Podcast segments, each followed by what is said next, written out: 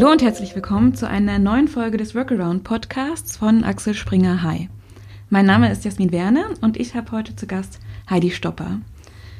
Heidi war bei Airbus, außerdem Personalvorstand bei der Pro7 Sat1. Dann hat sie ihr zweites Standbein, das Coaching, zur Vollzeitberufung gemacht. Ihr Schwerpunkt als Unternehmensberaterin und Business Coach sind Digitalisierung, Unternehmensveränderung und Transformation in Konzernen sowie Startups. Schön, dass du da bist. Ja, vielen Dank, Jasmin. Heidi, meine kleine Aufwärmfrage, bevor wir richtig loslegen.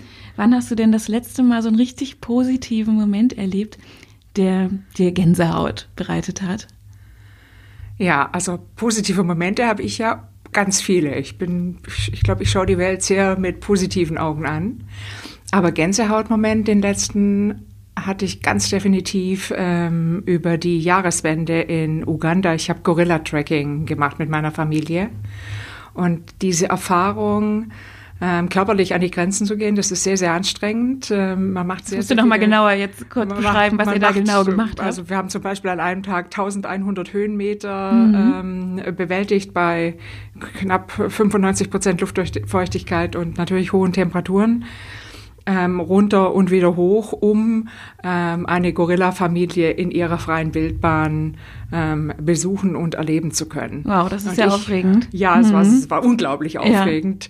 Ja. Und äh, es war für mich eine körperliche Herausforderung, aber es war auch unglaublich ähm, mindblowing, ich finde kein deutsches Wort dafür, ähm, als wir tatsächlich inmitten dieser Affenfamilie äh, standen. Der Silberrücken saß teilweise nur ungefähr einen Meter vor mir entfernt. Wow. Ähm, und wir konnten diese Tiere, diese so friedlichen Tiere beobachten. Das war ein absoluter Gänsehautmoment. Mhm. Ähm, und da werde ich mich mit Sicherheit noch sehr, sehr lange dran freuen an diesen Erinnerungen. Das glaube ich dir gerne. Das klingt sehr, sehr schön. Und ich bin ja letztes Jahr im Sommer auf dich aufmerksam geworden und zwar bei einer Veranstaltung hier in Berlin. Das war in der Factory, in der neuen Factory in Kreuzberg. Und die Veranstaltung hieß Role Models. Das war ein Live-Podcast und der David Noel hat dich ähm, interviewt. Und jetzt ist meine Frage, gerade weil das ja, da, weil es da in dem Fall um Role Models ging, hast du denn auch selber ein persönliches Role Model? Ja, nein, ich habe keins. Also ich denke heute oft darüber nach, wie es wohl gewesen wäre, wenn ich schon am, am, Anfang meiner Karriere vielleicht ein Role Model gehabt hätte oder wie das wohl aus hätte, aussehen hätte müssen. Und äh, ich habe keine weiblichen Vorbilder gehabt. Ich habe schon tolle Chefs gehabt, die mit Sicherheit eine Art Role Model für mich dargestellt haben. Ich habe auch so ein paar Abschreckende gehabt, die auch gezeigt haben, wie wohl ein Role Model aussehen könnte, nämlich in vielen Teilen mhm. das Gegenteil. Aber so ein ganz typisches Role Model hatte ich während meiner Karriere nicht. Ja, okay. Ähm, muss man ja auch nicht unbedingt haben. Ich glaube, das kann gut zur Orientierung dienen. Oder vielleicht ist es einem auch gar nicht immer so bewusst, dass man sagt, wow, genau diese Person finde ich toll und würde mich auch gerne ähnlich entwickeln. Vielleicht macht man das ja auch teilweise unbewusst, kann ich mir vorstellen. Ja, also mhm. ich denke, Role Models sind schon gut, weil die einem natürlich oft Ermutigungen ja. geben. Und das ist ganz wichtig. Ja. Also diese, wenn ich äh, zu solchen Veranstaltungen gehe, wo ich selbst als Role Model ähm, agieren soll, denke ich, ist das Allerwichtigste, dass man andere einfach Mut zuspricht und großen Mut macht. Mhm. Wir haben ganz viele, die uns ausbremsen. Wir brauchen andere, die irgendwie die Feuer in uns entzünden und uns positiv äh, nach vorne bringen. Absolut. Mhm. Und ich habe es eingangs schon kurz erwähnt, du warst Vorständin bei Pro7 Sat1. Personalvorständin, um genauer zu sein.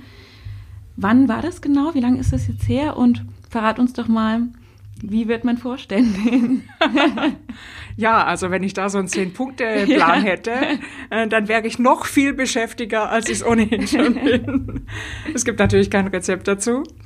Und ich selbst wollte auch nicht Vorstand werden. Mhm. Ich hatte wie die meisten auch. Ich bin per Zufall in meine Karriere reingestolpert. Ich bin Volljuristin. Ich habe bei der Donny GmbH meine ersten Schritte gemacht. Und ich habe nur immer sehr schnell gesehen, dass die Rolle meines Chefs eigentlich attraktiver ist wie meine eigene. Und warum?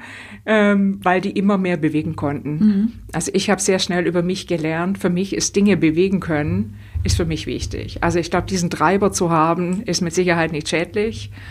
ähm, um für sich selber eine gute Karriere zu machen. Das muss ja nicht Vorstand sein. Karriere bedeutet für jeden was anderes.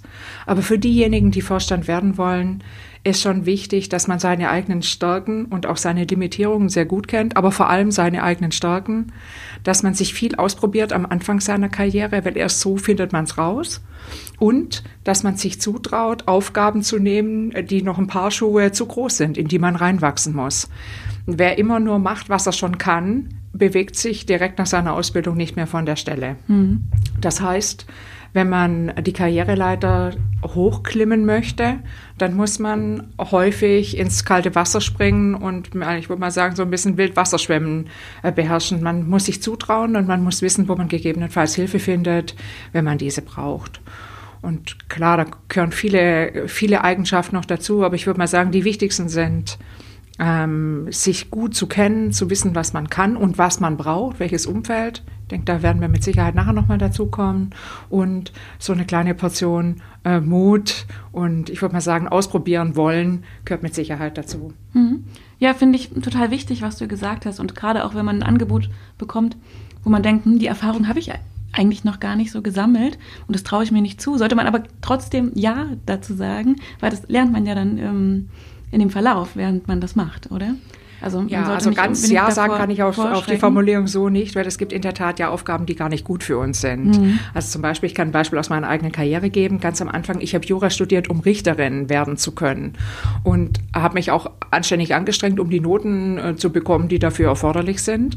Und während meines Referendariats war ich am Arbeitsgericht und das war eine unglaubliche Ernüchterung für mich. Das war so ein bisschen wie bei Monopoly, geh direkt in das Gefängnis, geh nicht über los. Und ich habe damals leider gelernt, dass es ganz großartige Berufe da draußen gibt, die aber nicht gut für dich sind. Und deswegen ähm, habe ich vorher gesagt, man muss sich selber sehr gut kennen. Also man muss wissen, wo habe ich meine Stärken und vor allem, welche Umfelder brauche ich denn, damit ich hervorragend funktioniere. Mhm. Und wenn man diese Kenntnis hat, dann darf man tatsächlich sich viel zutrauen. Ja, ich hatte während meiner Zeit bei Airbus immer tolle Gelegenheiten. Eigentlich wurde ich meistens ohne nicht so viel eigenes Zutun alle zwei Jahre in einen viel größeren Job reingeworfen. Ich habe auch immer gesagt, ja, ich mache das. Ähm, ich habe unglaublich viel gelernt. Also ich habe mit Sicherheit im Doing viel mehr gelernt wie in meinen Studien. Ich meine, ich bin Volljuristin, ich habe Master for Human Resources Management, ich habe sehr, sehr viele Business-Zertifikate und habe noch eine Coaching-Ausbildung. Aber am allermeisten gelernt habe ich, weil mir andere zugetraut haben, in Dinge reinwachsen zu können ja. und weil ich es mir selbst zugetraut habe. Also ich habe gelernt, man darf auch die Hand heben, wenn man nur 50 Prozent von etwas beherrscht. Wenn man das Gefühl hat, dass das ganze Setup aber ein gutes ist und man die restlichen 50 Prozent, die man nicht kann, für sich selbst die Lücke schließen kann. Und aktuell arbeitest du als Top-Management-Coach? Ja, das mache ich seit 2006 äh, ja noch neben meiner Industriekarriere. Ach so. Und äh, seit fünf Jahren jetzt Vollzeit. Mhm.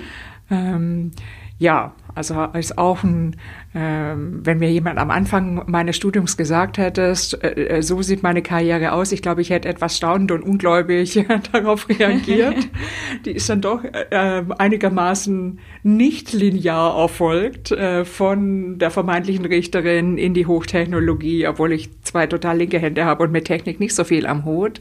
Dann sehr steile Karriere innerhalb von Airbus mit ähm, im Ausland gelebt mit meiner Familie tolle Erfahrung gemacht.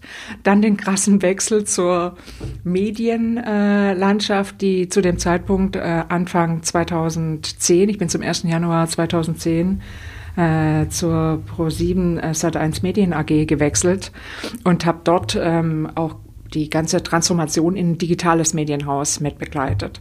War fünf Jahre dort und nach fünf Jahren, als mein Sohn ähm, Flügge wurde, der ist dann zum Studieren gegangen, dachte ich, jetzt wird's Zeit, dass die Mutter, Mutter auch Flügge wird und habe den Sprung dann gemacht, allerdings auch mit einiger Vorbereitung. Also ich bin nicht einfach von heute auf morgen in die Selbstständigkeit gesprungen, ähm, sondern habe das ganz äh, gut, soweit es möglich war, vorbereitet. Mhm.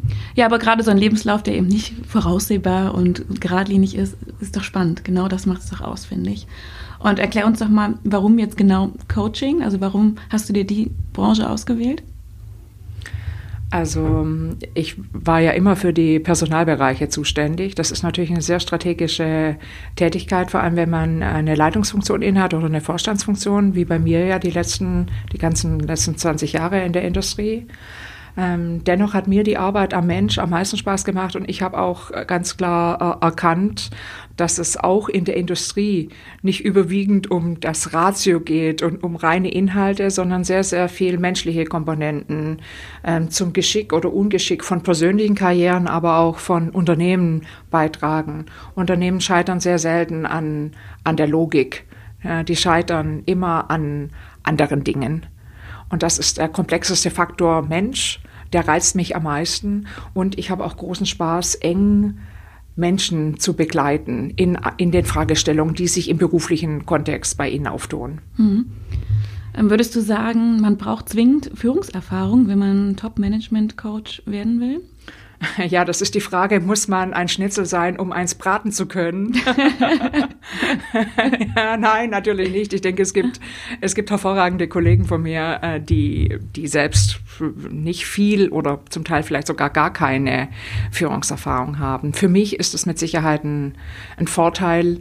Ich kann mich sehr, sehr gut in meine Kunden reinversetzen. Ich weiß, wie es ist, Vorstand zu sein. Ich weiß, wie es ist, in einem Beirat zu sitzen ich kenne die Schwierigkeiten von Managementfunktionen in unterschiedlichen Branchen und auf allen unterschiedlichen Hierarchiestufen. Und ähm, jetzt ist mein Einsatz ja auch nicht ein reines Coaching, sondern ich mache so eine Mischform zwischen Coaching und Beratung. Und dafür ist es mit Sicherheit sehr, sehr hilfreich, die eigene Erfahrung zu haben. Ja, und kannst du nochmal den Unterschied herausstellen, warum es so wichtig ist, dass gerade das Top-Management nochmal einen gesonderten Coach hat? Also wo ist der Unterschied zu normalen Führungskräften oder Mitarbeitern? Ja, also jetzt mal zunächst die Unterschiede ähm, sind in vielen Punkten gar nicht da. Also alle kochen mit Wasser, alle ähm, es gehen als kompletter Mensch äh, zur Arbeit mit allen ihren Wertvorstellungen, die wir haben, ähm, mit, mit unseren unterschiedlichen Wünschen und mit den Schwierigkeiten, die vielleicht jeder hat.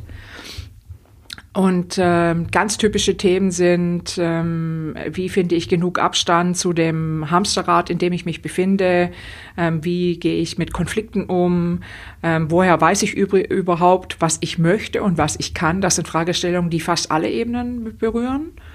Und dann gibt's aber fürs Top-Management schon nochmal Besonderheiten. Ähm, ganz oben ist die Luft einfach viel, viel dünner und ähm, vielleicht auch nochmal befeuert durch die Digitalisierung ist heute äh, das Risiko vom Hero zum Zero werden noch deutlich höher als früher. Das Karussell dreht sich wahnsinnig, die Anforderungen sind viel schneller geworden, viel komplexer. Und gerade im Top-Management weiß man heute, das ist, kann man vergleichen mit Spitzensport.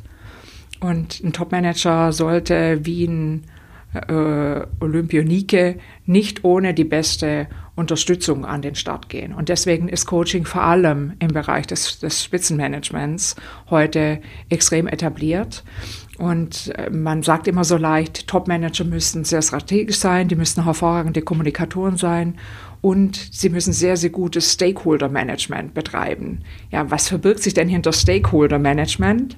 Das klingt ja zunächst so salopp und so einfach, aber Stakeholder Management bedeutet, unterschiedliche Interessen jonglieren zu können, sie erstmal zu erkennen, zu durchdringen, zu durchschauen und dann in diesen bestehenden Interessengemengelagen sich selbst und sein Thema durchzubringen, sich durchzusetzen.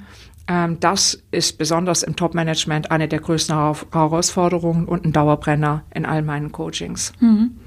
Ja, ich verstehe unter Stakeholder Management auch eben herauszufinden, was sind eigentlich die Einstellungen der anderen Parteien zu dem Thema, was ich gerade auf dem Tisch habe? Und wie ist auch deren Einfluss auf, auf ähm, die Sache, die ich vorantreiben will? Und dann muss man eben schauen, dass man die Leute nicht äh, davon unbedingt nur überzeugen möchte, sondern dass man sich da näher kommt und verstehen will, okay, was ist euch denn wichtig? Und ja, das sagst du ja was ganz Wichtiges. Also Stakeholder Management fängt ja schon sehr früh an. Mhm.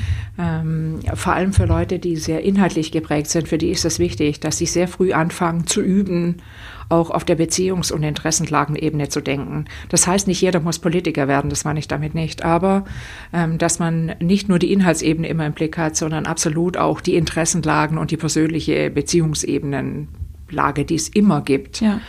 Für äh, Top-Führungskräfte ist das nochmal ein bisschen anders, weil die, die haben ja vorher schon auf 15 verschiedenen Jobs bewiesen, dass sie durchsetzungsstark sind, dass sie die Dinge durchschauen können, dass sie es können, dass sie erfolgreich sind. Die haben auch einen erheblichen Erfolgsdruck. Es besteht sehr, sehr große Ängste äh, bei dem Thema Niederlagen erleiden oder Versagen, wenn man mal so sichtbar erfolgreich ist. Aber die, da prallen natürlich unglaublich starke Charakter aufeinander und die Konflikte sind daher auch nicht geringer. Mhm. Ja, deswegen ist gerade, wenn man ganz oben steht, bewegt man unheimlich viel und man, man muss sehr, sehr vernünftig ähm, und zum Wohl vieler anderer Entscheidungen treffen. Und da ist es wichtig, dass man gerade im Stakeholder Management alles richtig macht, um nicht in dem dunklen Machtwald irgendwo an der falschen Stelle abzubiegen. Was macht denn ein Coach anders als jetzt zum Beispiel ein Berater oder ein Therapeut? Du hast gesagt, dein, dein Coaching, was du machst, vermischt sich ähm, auch mit Beratungselementen. Und ich verstehe unter Coaching zum Beispiel, dass ein Coach viele Fragen stellt, viel nachfragt, sodass der Klient dann eigentlich alleine auf die Lösung kommt. So habe ich das mal gelernt. Und das, also was den Begriff Coaching ausmacht. Ist das tatsächlich so? Oder wie ja, also ist der, in deiner Praxis? Der, der, der, der Coach, der, der, der äh, Trainer oder auch äh, Berater und auch der Therapeut haben natürlich im, im Set ihrer Instrumente, die die benutzen, haben wir sehr, sehr vieles, was gemeinsam ist. Ähm, ich will eine ganz klare Abgrenzung zum Therapeuten machen. Ich würde ganz klar sehen, dass eine Limitierung da ist. Ich würde nie Krankheitsbilder ähm, versuchen zu bearbeiten. Coaching ist eine sehr psychologische Arbeit. Dennoch ist der Coach nicht der Richtige, um, wenn es an psychologische Krankheitsbilder geht, tatsächlich mit jemandem zu arbeiten. Ich zum Beispiel mache auch gar keine privaten Fragestellungen. Es gibt ja auch Lebenscoaches und Leute, die im privaten Umfeld fragen. Aber zum Therapeuten gibt es eine ganz klare Abgrenzung und da muss man als Coach auch äh, sensibel hingehen, gerade in den Fällen, wo jemand kommt und so haarscharf am Burnout schlittert. Das sind die Fälle, die jetzt zum Beispiel von einem Coach und einem Therapeuten so die Grenz, ganz häufig Grenzfälle sind. Äh, da muss man mit großer Verantwortung zum Teil manchmal ähm, Mandate ablehnen oder jemand hinzuziehen, der die medizinische Kenntnis noch zusätzlich hat. Jetzt zum Berater und zum Coach sind bei mir persönlich sind die Grenzen sehr fließend. Ich setze mm, die unterschiedlichen äh, Instrumente. Ein Berater hat bestimmte Instrumente, der ist sehr analytisch, der stellt auch Fragen. Ja, wenn ein Berater keine Fragen stellt, dann rate ich jedem, den schnell wieder loszuwerden. also wir haben natürlich, äh, äh, wir versuchen von unterschiedlichen Blickwinkeln Themen zu beleuchten. Das macht ein Coach auch. Wie du schon gesagt hast, bei einem Coach geht's oft darum, dass der Kunde selbst ähm, zu Themen findet. Und das ist in vielerlei Punkten, ist es ein ganz riesiger Hebel. Das ist viel mächtiger als ein reines Beratungsinstrument, wenn man selbst etwas erfahren hat. Ähm, tut man sich viel leichter hinterher in der Realisierung, als wenn einem jemand halt einen Ratschlag gibt. Ja, absolut. Deswegen ähm, hat beides seine Berechtigung und ich, ich würde mal sagen, ich setze es sehr, sehr situativ ein. Ähm, ich kann auch nicht aus meiner Haut raus. Ich bin ausgebildeter Coach und nutze das auch sehr viel und habe das auch vorher im Übrigen schon während meiner Industriezeit genutzt. Das war sehr hilfreich auch für meine Industrietätigkeiten. Ähm, aber so wie ich natürlich auch sehr viel Beratungsmomente hatte in meiner Industrietätigkeit, nutze ich diese heute und die ganzen Kenntnisse, die ich erworben habe, nutze ich heute in den Coachings. Also bei mir steht auf meiner Homepage Coaching und Beratung und so ist es auch. Es ist eine wilde Mischform, die je nachdem, was dem Kunden besser hilft, einfach äh, gezogen wird. Ja, super. Was sind typische Problemfelder, die beim Coaching angesprochen werden? Kannst du da so Top-Themen oder Top-Herausforderungen identifizieren, womit Management ähm, zu, zu dir kommt?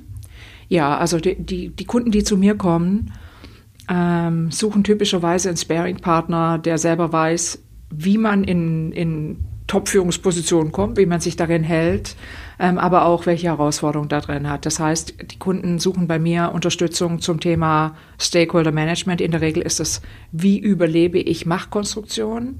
Wie durchschaue ich die? Wie setze ich mich mit meinem Thema gut in einer bestehenden Machtkonstruktion um? Wie beeinflusse ich im Positiven die anderen, ähm, um sich zu bewegen? Das ist ein Dauerbrenner, ein Riesenthema. Mhm. Das zweite sehr große Thema ist, wie gehe ich mit Konfliktsituationen um, ähm, mit Menschen, die mir selber brutal gegen den Strich, Strich gehen. Wir sind in, äh, in Firmen häufig gezwungen, mit Menschen zu arbeiten, die uns persönlich nicht so super liegen, die wir uns im Freundeskreis vielleicht nicht aussuchen würden, die ganz andere Denkstrukturen haben wie wir selbst und die uns manchmal ganz gewaltig auf den Keks gehen. Noch, ich würde mal sagen, das ist noch die einfachste Sorte. Manchmal machen die uns aber richtig das Leben schwer. Wie gehe ich in solchen Situationen um?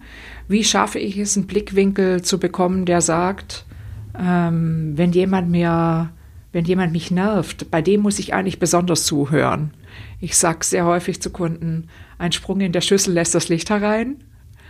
Wenn jemand aus unserer Sicht ein bisschen verrückt ist oder so komische Sachen sagt, mit denen wir nichts anfangen können, sollten wir nicht vorschnell urteilen, dass der andere blöd ist. Das ist die, die erste menschliche Regung, vor allem von Leuten, die sehr selbstbewusst sind und gewöhnt sind, dass sie ja in vielem vorher schon richtig lagen äh, sondern da ist eine große Kunst, genau an diesen Stellen wieder offen zu sein für Information und für, für Botschaft. Das ist ein Thema. Das dritte äh, Thema ist, wie geht es mit meiner Karriere voran? Ja, was sind für mich die nächsten Schritte? Das ist für Leute relevant, die, die so ab dem Mittelmanagement zu mir kommen und sagen, entweder jetzt bin ich schon seit vier Jahren in der gleichen Position und ich scharre schon mit den Hufen, aber es passiert nichts. Oder Menschen sagen, oh, ich fühle mich einfach nicht mehr wohl da, wo ich bin, ähm, habe aber nicht so eine klare Vorstellung, was mein nächster Schritt sein soll. Und ich möchte, dass ich, ein, wenn ich diesen Schritt mache und wage, mich wegzuentwickeln aus meiner Firma, dass ich dann das Risiko minimiere und für mich selber was sehr Gutes finde. Es gibt selbst ähm, Menschen, die da sind, die haben einen gewaltigen Frust, weil die alle schon in ihrem Leben erreicht haben und nicht wissen, was jetzt als nächstes kommt. Die waren gewohnt, immer auf ein Ziel hinzuarbeiten und plötzlich haben sie alles erreicht und dann ist es schwierig, neue Ziele für sich zu erschließen. Also ein ganz, der ganze Themenkatalog, ähm, Karriere, was bin ich ähm, und was kann ich und wo sind gute Plätze für mich, wo kann man mich brauchen, wo werde ich mit meinem Können wertgeschätzt. Mhm. Es ist so der dritte große Themenkomplex. Und wie sieht das eigentlich in der Praxis in großen Unternehmen aus? Also ich kenne das, dass man dann ab einem bestimmten Level automatisch einen Coach auch bekommt. Ist das so in der Praxis üblich oder kommen auch viele Klienten selbstständig jetzt auf dich zu und sagen, hey, das hat jetzt gar nichts irgendwie mit meinen, mit meinen Unternehmensstrukturen zu tun, dass ich jetzt Anspruch habe auf einen Coach, sondern ich sehe gerade das Problemfeld und möchte das mit dir besprechen. Oder anders gefragt, so, ab wann sollte man eigentlich zu einem Coach gehen? Ja, also ab wann sollte man zu einem Coach gehen? Das ist nicht wie bei den Amerikanern morgen sich drei Aspirin einschmeißen und dann läuft's. Äh, ich halte auch nichts von von sich abhängig machen von einem Coach, ja, ähm, sondern ein Coach ähm, ist eine Unterstützung, die in, in, in etlichen Lebenslagen einfach eine große Bereicherung für einen darstellen kann. Wann würde ich es dringend empfehlen? Also, und wo ist es heute auch schon absolute Usus? Sobald man heute mal eine bestimmte, in den Konzernen, aber auch in Mittelständern, ist es heute in Deutschland durchaus Usus, dass ähm, investiert wird in Coaches, die, die, die das Top-Führungs Personal in Firmen unterstützen. Das hat sich sehr, sehr gewandelt im Übrigen, als ich vor 25 Jahren meine Karriere begonnen habe. Wenn da der Personaler oder der Chef gesagt hat, du bekommst jetzt einen Coach, dann hieß es, man hat ein ganz gewaltiges Problem. Genau, das hat ja dann so einen negativen Das hat ja einen total negativen ja. Touch in Deutschland. In USA und in, vor allem in Großbritannien war es auch damals schon sehr, sehr anders. Aber bei uns hatte dieses, ich brauche jetzt jemanden, der mir hilft eine ganz negative Konnotation, was sich total verändert hat. Ich glaube, auch mhm. das Führungsbild hat sich verändert von diesem, ich bin der einsame Held, der alleine das Geschick einer Firma leitet. Ähm, da wissen wir heute, dass das einfach mit den heutigen Anforderungen nur zu einem führt, nämlich vom, vom Hero zum Zero. Aber das führt für, für, Firmen, für Firmen zu katastrophalen äh, Ergebnissen. Das kann man bis heute, kann man leider immer noch ständig solche Fälle in der Presse lesen. In Deutschland hat sich sehr verändert. Ich würde mal sagen, so in den letzten zehn Jahren. Ähm, ich glaube, dass die Digitalisierung mit Sicherheit ihren Einfluss hatte, weil die Welt noch viel schnelllebiger geworden ist und noch komplexer. Und auch die Einschläge äh, von Ecken kommen, die man so ohne weiteres früher nicht erwartet hätte. Deswegen ist heute ähm, diese Analogie zum Spitzensport. Ich fahre nach, ich will zur Olympiade. Ich bereite mich rechtzeitig vor mit einem Trainer, mit einem Coach, mit einem Physiotherapeuten und mit sonstiger Hilfe, die ich bekommen kann. Also heute ist es auf dem ganz oben ist es Usus. Ab einer bestimmten Ebene ähm, investieren viele Firmen heute auch, aber nur in ausgewählte. Coaching ist ja auch eine kostspielige Angelegenheit. Das sind externe Dienstleister, die bezahlt werden, ähm, die, äh, wenn sie sind wie ich, auch noch eine hohe Unabhängigkeit für sich selbst beanspruchen. Das heißt, es ist in vielerlei Hinsicht auch ergebnisoffen. Ja, weil selbst wenn eine Firma den Coach bezahlt, die Verschwiegenheitspflicht und auch der, der, der, der Kodex ähm, lässt einen immer für die Person arbeiten für die man, äh, mit der man auch dann beschäftigt ist. Also für Firmen ist Coaching ein großes Investment, aber mit Sicherheit auch einen großen Hebel, ihre Führungskräfte zu enablen, zu stützen, ähm, mit guten Perspektivwechseln auszustatten und aber auch die Komplexität oft mit besseren Augen sehen zu können und dadurch besser zu priorisieren. Coaching hat in meinen Augen ja auch viel mit Veränderungen zu tun. Ne? Es ist ein Veränderungsprozess. Man will sich in seinen Einstellungen, Haltungen, ähm, in seinem Handeln irgendwie also weiterentwickeln und verändern. Aber der Mensch ist ja an sich eher ein Gewohnheitstier und ist ja sehr schwierig, eine Gewohnheit oder etwas, was man tagtäglich macht, zu ändern. Wie siehst du das? Also wie lange dauert normalerweise so ein Prozess? Das geht ja wahrscheinlich auch über mehrere Jahre dann, oder? Dass man ja, da also ich glaube, das Wichtigste kann. ist für mich, dass sowohl Gewohnheiten was ganz positiv sind, als auch Veränderung. Ich äh, habe Veränderung immer als was Positives äh, empfunden und ähm, bin da sehr mit einer gestalterischen ähm, mit einem gestalterischen Blickwinkel hingegangen und nicht mit einem Opferblickwinkel. Wenn man so ähm, rangeht, ist äh, Veränderung relativ normal, aber Veränderung ist halt nicht so einfach. Und das liegt, ich sage immer meinen Kunden sehr häufig, benutze ich die Analogie, als ich Klavierspielen angefangen habe. Ich habe erst als Erwachsenes Klavierspielen mhm. angefangen, ähm, was ähm, echt eine Herausforderung ist. Und dann fängt man am Anfang an, mit so mit zehn Fingern auf eine Oktave zu spielen. Und das beherrscht man irgendwann hervorragend. Und dann erweitert man so auf die nächste Oktave, aber man stellt fest, das, was man am Anfang eingeübt hat, das liegt mir immer noch am besten. Da fühle ich mich am wohlsten, da ja. gehe ich gerne hin zurück. Und äh, wenn ich jetzt spontan aus dem ersten Reiz heraus ans Klavier sitze, äh, bewege ich meine Finger immer noch auf, den, auf die erste Oktave und klimper erstmal dort. So ungefähr verhält sich's mit, ähm, mit unseren Handlungsoptionen. Wir lernen mit der Zeit über Erfolgsmuster. Muster. Wir haben am Anfang unserer Karriere Dinge gemacht und jemand lobt uns dafür. Das speichert unser Unterbewusstsein ab. Wenn die Herausforderung so ist und du machst so etwas und ein positives Ergebnis rauskommt, dann repliziere das möglichst häufig in der Zukunft, wenn ähnliche Herausforderungen an dich herangetragen werden. Und das ist ja zunächst was sehr, sehr Gutes, dass wir ähm, einen Impuls aus einem Erfolgsmuster bekommen. Das kann aber in vielen äh, Positionen aber auch dann plötzlich mal was ganz Schlechtes werden.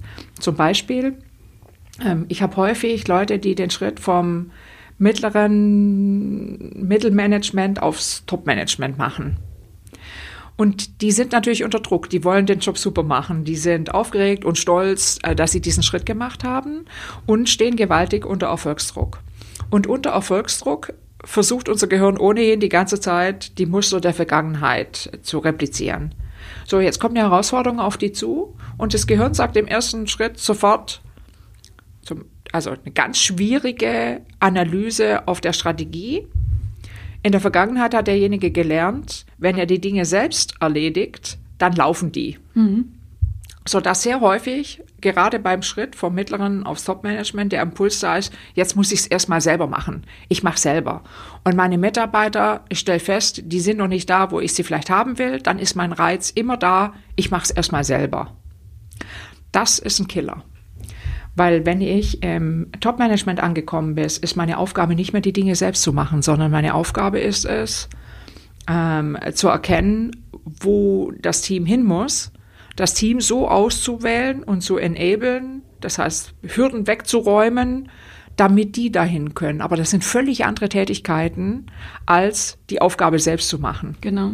Sondern eher Stärken im Team zu erkennen, dann die Aufgaben zu verteilen und genau. das Team so zu enablen, sage ich jetzt Ja, mal, oder auch dass sie das Stakeholder selbstständig Management machen viel schlauer zu betreiben, viel mehr zu erkennen, wo liegen Unterstützer, wo liegen aber auch Fallstricke in dem Ganzen.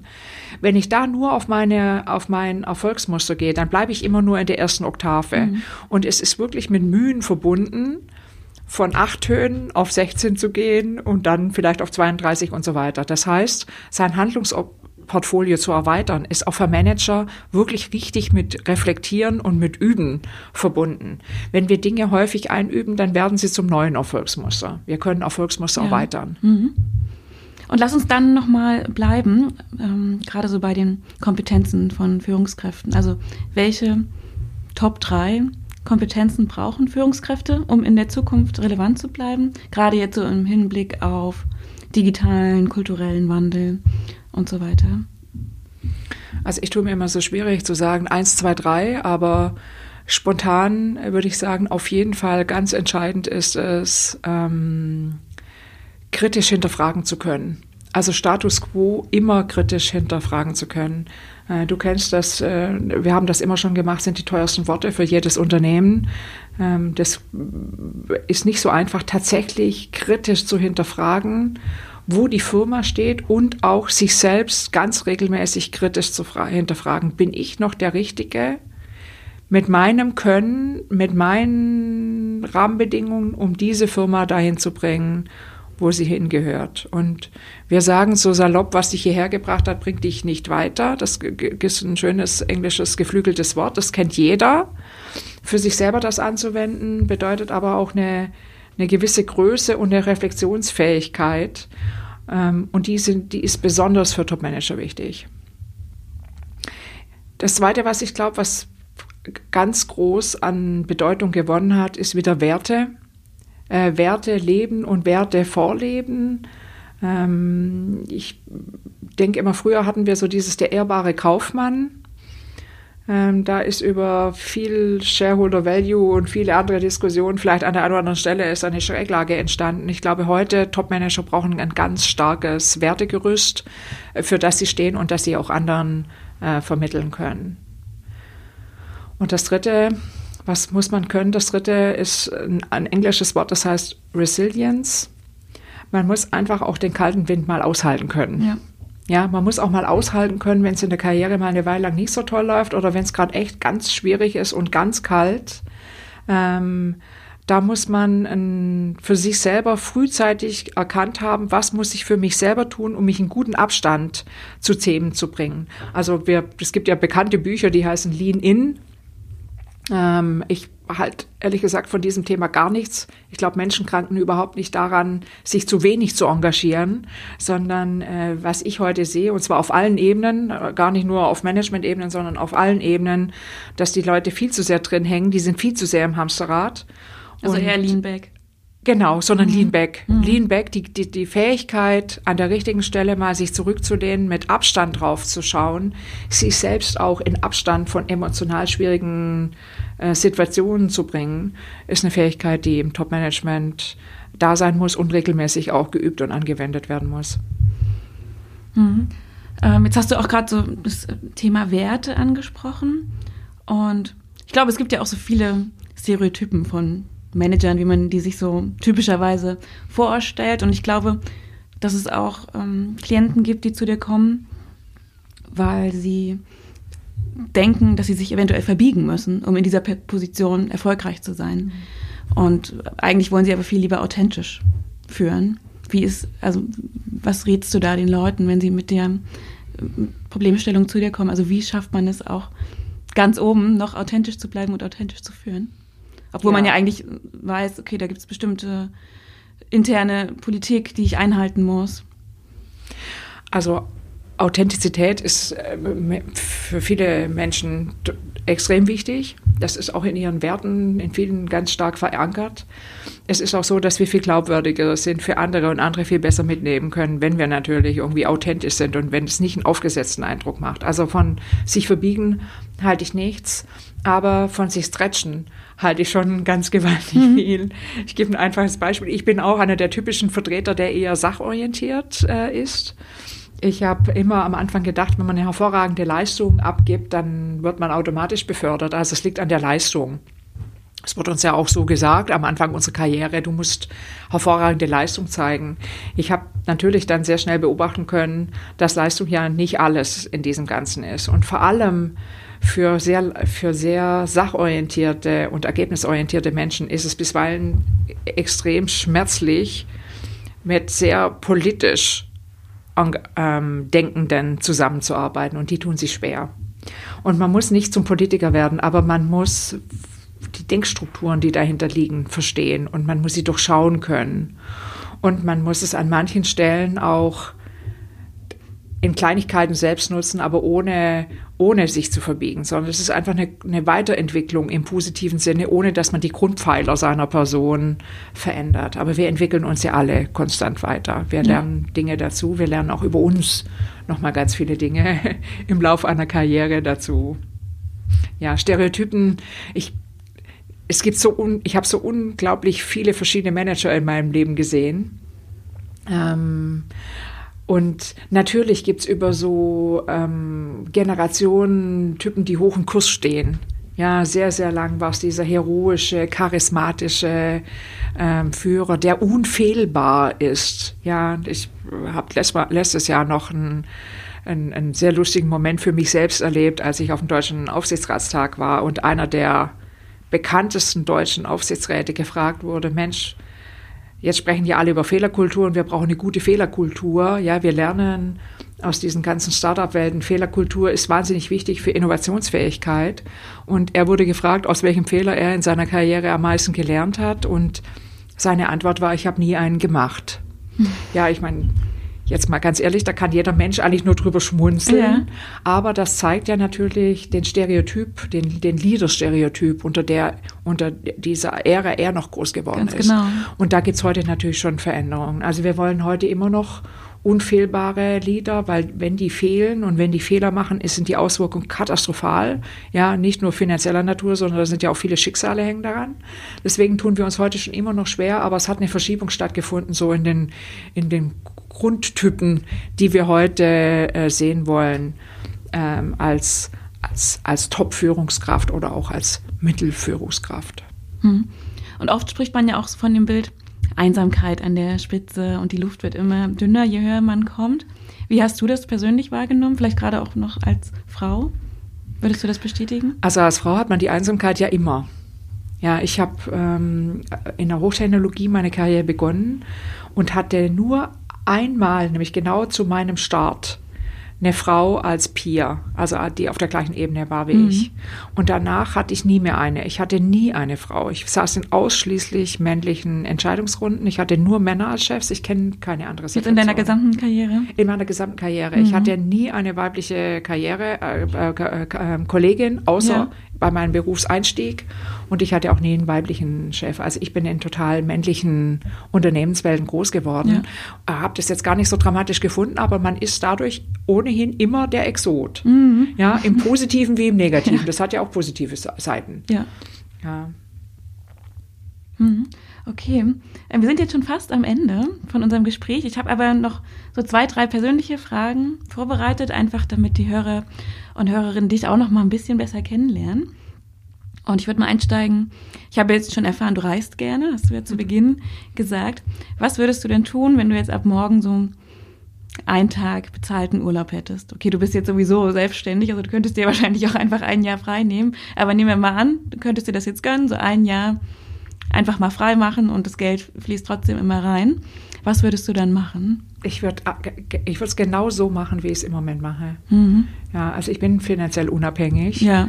Ähm, ich arbeite, natürlich ist es schön, wenn man ähm, auch ähm, seine Erwerbstätigkeit, seinen finanziellen Rahmen schafft über seine Tätigkeit, aber Arbeit bringt so viel mehr als nur ähm, den Broterwerb.